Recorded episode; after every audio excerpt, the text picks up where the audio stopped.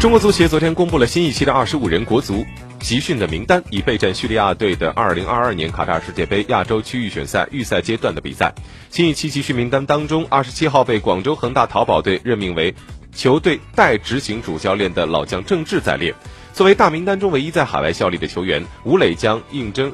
竞争照从西班牙驰援国家队，而规划球员艾克森、李可均再次进入名单。山东鲁能队的刘彬彬时隔四年重返国家队。据介绍，球队将于十一月三号在广州集结组织集训，在十一月十四号，目前排名小组第二的中国队将在客场挑战小组领头羊叙利亚队。集集集训的具体名单，我们再来看一下。上海上港有一名球员入选，是门将严俊凌。淘宝。广州恒大淘宝有郑智、曾诚、张琳芃、艾可森、徐新和韦世豪入围；山东鲁能队有王大雷、蒿俊闵、郑铮、刘彬彬和刘洋入选；北京国安有池忠国、王刚、张稀哲、李磊、李可、王子明入围；江苏苏宁有两名队员吴曦和吉祥；上海绿地申花有朱晨杰入围；天津天海入围的是杨旭；天津泰达有两名球员，分别是穆热和马提江以及杨帆。那么西班牙人队的吴磊也在名单当中。